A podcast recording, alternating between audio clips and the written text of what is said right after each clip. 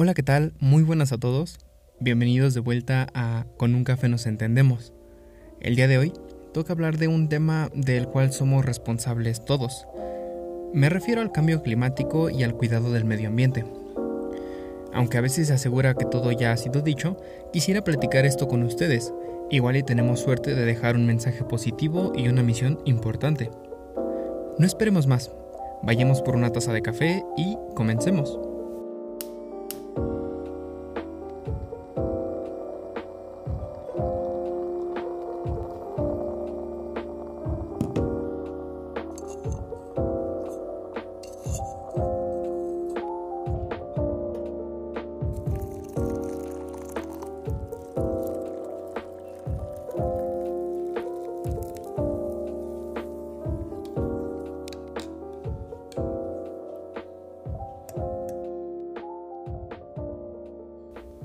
Para comenzar el tema, quiero dar unas mini definiciones de los conceptos e ideas que vamos a hablar para hacer más fácil el tema. Primero, ¿qué es el medio ambiente? Se entiende como medio ambiente al conjunto de seres vivos y no vivos que se relacionan de forma natural. Es común que se use este término para hablar de una parte de la Tierra. El medio ambiente incluye de hecho las formas en las que el clima, las especies y los recursos naturales se relacionan y puede ser visto de dos formas, como una unidad ecológica, que es el sistema completo, es decir, las plantas, los árboles, los pequeños organismos, el suelo, las rocas, la atmósfera y los fenómenos naturales como las tormentas, sequías, nevadas o lluvias. Es ese conjunto completo. También tenemos el enfoque a los recursos naturales, es decir, el agua, el aire, el clima, la energía como la radiación, la energía eléctrica natural o el magnetismo. Pero algo importante, estos recursos naturales no provienen de las actividades humanas, son naturales. Precisamente son las ciencias de la Tierra las que se dedican al estudio de lo que sucede de forma natural en el planeta y cómo estos sistemas se relacionan. Las ciencias de la Tierra concuerdan en que son cuatro los pilares del medio ambiente natural como la litosfera, que es la capa dura de la Tierra, parte de la corteza y del manto. La hidrosfera, que es este sistema de agua en la superficie de la Tierra o dentro de ella. La atmósfera es el sistema formado de gases en forma de una capa que está sobre la Tierra. Y la biosfera, que es el sistema que se forma de todos los seres vivos y cómo se relacionan entre estos y la Tierra. Aunque estas cuatro son las esferas o pilares que más o menos explican los comportamientos de la Tierra y de sus sistemas, algunos científicos incluyen la criosfera, que se refiere a la capa de hielo, y que se le diferencia de la hidrosfera, a pesar de que es un sistema de agua, o a la pedósfera, que sería una mezcla de las cuatro primeras, pero que se refiere a los procesos de formación y de destrucción de los suelos. Ahora bien, ¿qué es el cambio climático? Pues lo entendemos como el cambio en un sistema de clima en la Tierra, el sistema de clima se forma de todos estos pilares que ya mencionamos y que de acuerdo a cómo se muevan, la atmósfera, la hidrosfera, la litosfera, la biosfera, podemos tener un equilibrio por ciertos periodos de tiempo. De forma natural, solo están involucrados estos pilares para el ajuste del sistema climático, pero existen otros factores que afectan cómo se ajusta el clima. El equilibrio de este sistema climático puede ser leve o extremo, y depende de cómo cambie el clima en tamaño e intensidad. Como antes mencioné, el cambio climático puede darse por factores externos o internos. Los externos son los que tienen que ver con la actividad del Sol o con la órbita del planeta o de la Luna. Y entre los factores internos encontramos los cambios en la atmósfera, el campo magnético, las corrientes oceánicas, la propia actividad humana o la retroalimentación del cambio climático. Es una especie de sistema regulador, cuando en alguna parte del planeta ocurre un cambio de clima repentino.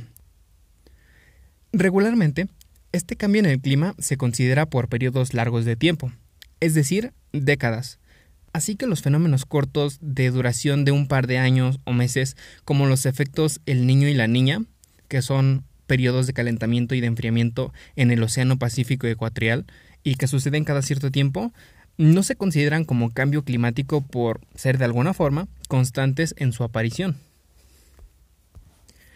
A veces se utiliza el término cambio climático para hablar del efecto que tienen las actividades humanas en el propio clima en lugar del que la Tierra sufre de forma natural.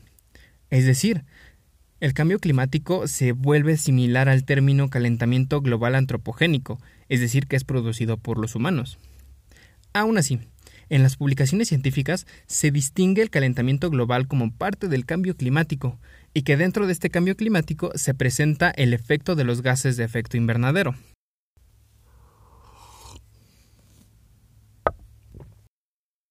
Y hablando de efecto invernadero, ¿qué es?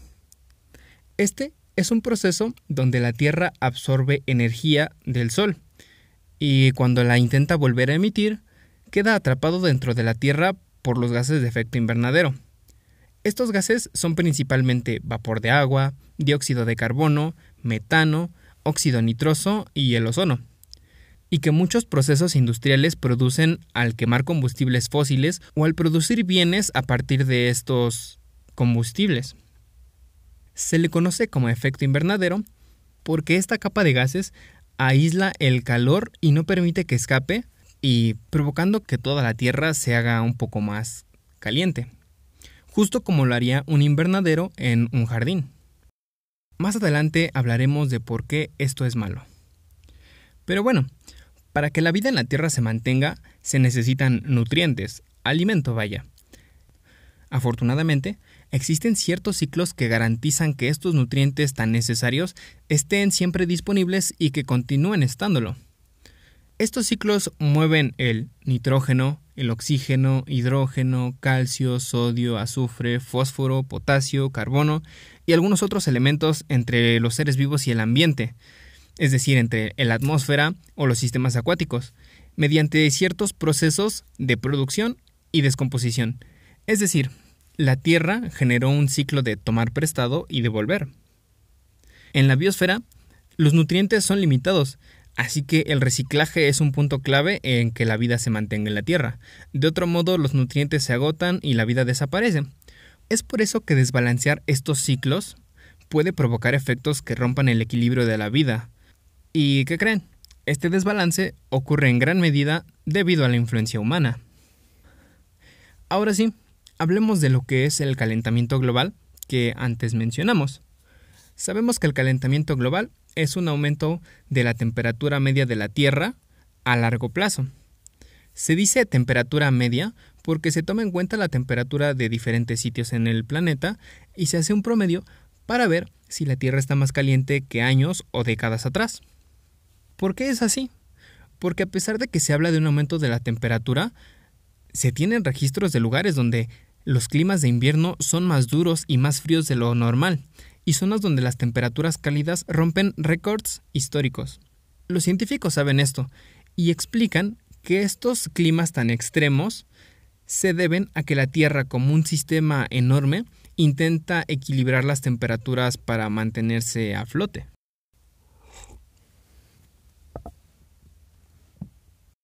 Y bueno, ya con estos conceptos algo más claros, vayamos al tema interesante. ¿Existe un cambio climático derivado de un calentamiento global? La respuesta corta y peligrosa es que sí, hay un calentamiento global. Si recuerdan, antes hablé de una pequeña incoherencia. Dije que el calentamiento global presentaba dos tipos de clima, muy extremos. Zonas con inviernos muy fríos y de veranos muy calientes. También dije que esto es una especie de esfuerzo de la Tierra por controlar las subidas de las temperaturas y que al final, haciendo un promedio de estas temperaturas, demostraban que el planeta estaba calentándose cada vez más. Es por eso que surgió la Convención Marco de las Naciones Unidas sobre el Cambio Climático, un organismo que trabaja para lograr evitar aumentar la temperatura global de la Tierra más de 2 grados. Los esfuerzos se centran principalmente en disminuir la cantidad de estos gases de efecto invernadero, que son los principales causantes del cambio climático. Esto con el fin de que no solo los humanos, sino las especies animales, vegetales y los ecosistemas enteros puedan sobrellevar estos efectos del calentamiento global. Bueno, pero ¿qué pruebas hay de este calentamiento global? Lo más común, lo que sabemos todos, es la temperatura de la Tierra. Desde 1979 se ha tenido registro de que aumenta la temperatura en 0.25 grados Celsius, pero lo hace cada vez más rápido.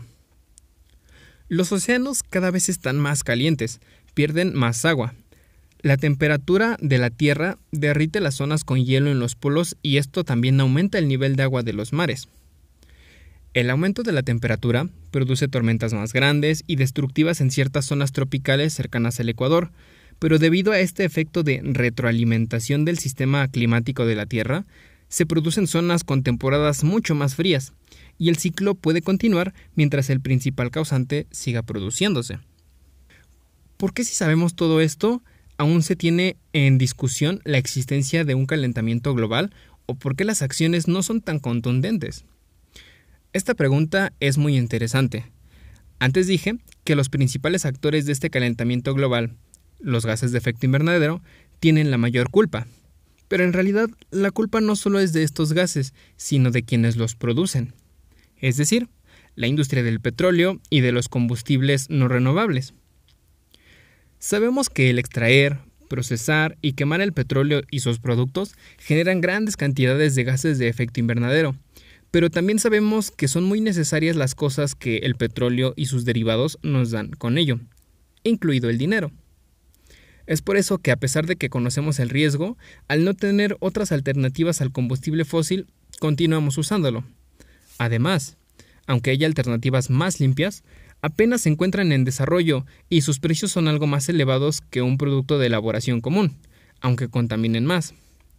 Otro punto en contra son los intereses encontrados, es decir, las grandes empresas que producen estos productos y que saben que sus procesos no son amigables con el ambiente, generan presión en los gobiernos para que se les castigue menos o no se haga caso a la contaminación al ambiente.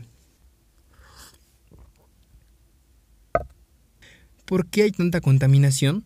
¿O en qué afecta nuestra industria al medio ambiente? La contaminación no solo viene de quemar estos combustibles, hay contaminación de otros tipos y de otras fuentes. Aquí solo estoy hablando de la contaminación que produce los gases de efecto invernadero y el calentamiento en la Tierra, pero existe la contaminación auditiva, la lumínica, la visual, la atmosférica, entre otras. La mayoría de la contaminación que produce este efecto indeseable se produce por causa humana. Nuestros procesos industriales no están diseñados para mantener el equilibrio natural. Es decir, estos procesos están pensados para que se produzca más y que esto signifique más dinero. Solo se ve el bien monetario que representa la creación de estos productos, y mientras más fáciles sean de desechar, mejor para ellos, porque significa que tendrán más demanda como los aparatos electrónicos o la ropa, incluso el calzado que usamos. Mientras más nuevo, mejor, y si se desgasta muy rápido, aún mejor. Todos estos procesos siempre siguen una línea muy recta, que consiste en extraer de la naturaleza los recursos naturales para obtener materias primas, pero nunca reponen estos recursos que extrajeron. Luego procesan las materias primas en sitios que producen aún más desechos que nunca son tratados, y que comúnmente desechan al aire libre. Las materias primas son convertidas en una gran variedad de productos que usamos y que también producen más desechos que obviamente no van a ser desechados de forma correcta.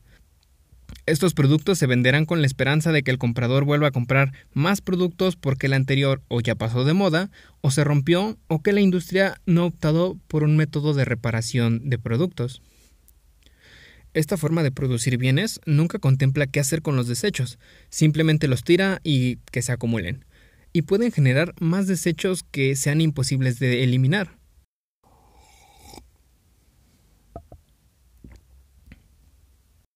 Bueno, si ya sabemos el problema, ¿hay alguna idea para cambiar esto? Afortunadamente, sí. Hay muchas ideas para cambiar el rumbo tan trágico de la Tierra y de la vida en ella, para los humanos y para todas las formas de vida con las que compartimos el planeta. La solución principal es mejorar nuestros hábitos, dejar de consumir de forma descontrolada. Existe algo llamado compras verdes, que son aquellas que intentan concientizar a la gente de utilizar productos de origen natural o que tengan procesos químicos no dañinos para el ambiente. Y en la compra de ropa, calzado o algún otro bien, velar porque sean amigables con el ambiente o, por ejemplo, que sean de segunda mano. El buen uso de los bienes sin desperdiciarlos ayuda muchísimo a que las industrias no exploten más el planeta. Otra idea es cambiar por completo la forma de producir los bienes y servicios que producen las industrias. ¿Cómo?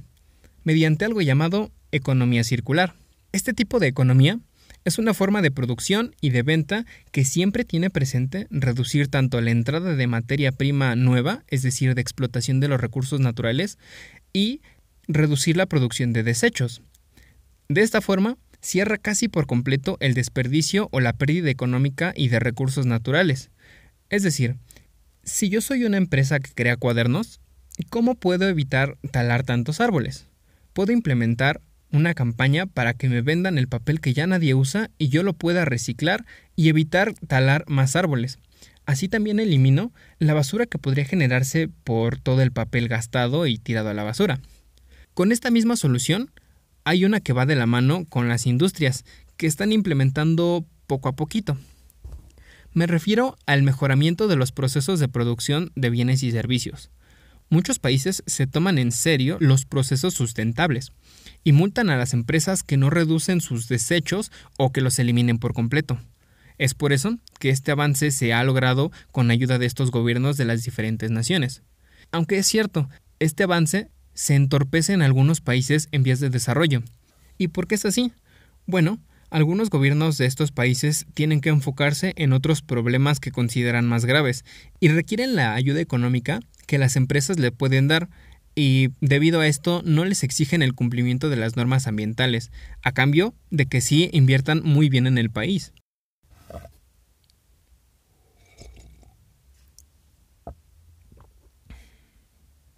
Pero tampoco olvidemos una última solución, pequeña pero muy poderosa, la información.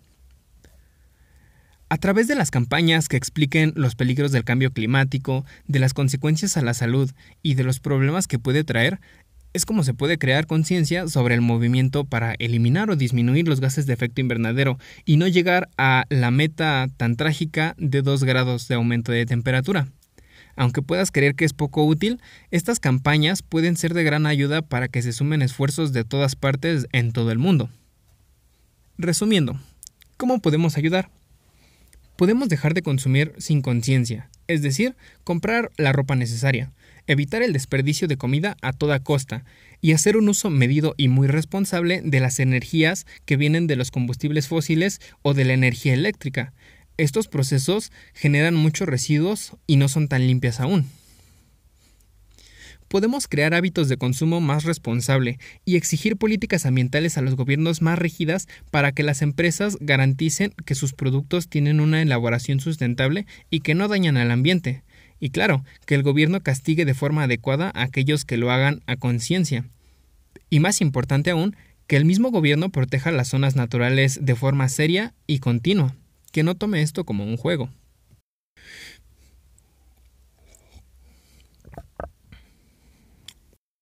Todo esto es cuestión de hacer un poquito todos los días. De esta forma podremos llegar a la meta de la Agenda 2030, que es una iniciativa que la misma ONU aprobó que plantea 17 objetivos para un mundo más sostenible, que abarcan desde el desarrollo social, lo económico, el desarrollo del medio ambiente, de la paz y de la justicia. El objetivo final es que se pueda desarrollar el mundo de una mejor forma sin tener que entorpecer al ambiente o al desarrollo económico. Esta iniciativa responde muy ingeniosamente a la pregunta de si es mejor tener desarrollo económico o un medio ambiente intacto, y dice que no deberíamos de elegir entre los dos, que deberíamos tener ambos. Pero es solo a través de la conciencia y de la acción de todo el mundo que se puede lograr. Como dije al inicio, es un tema del que todos somos responsables y del que todos podemos participar para ayudar a mejorar al mundo.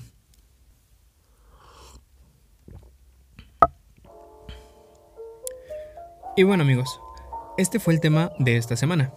Espero que les haya gustado y que se hayan quedado con un buen mensaje y la misión que les prometí al inicio. Se agradece mucho que compartan el podcast, pues nos ayuda a crecer. Recuerden, la mejor forma de dar un cambio es a través de nuestras acciones unidas. Considero que esta es una pequeña acción. Finalmente, yo me despido. Pero aquí estaré la siguiente semana, con un café y claro, un nuevo tema para entender. Hasta luego.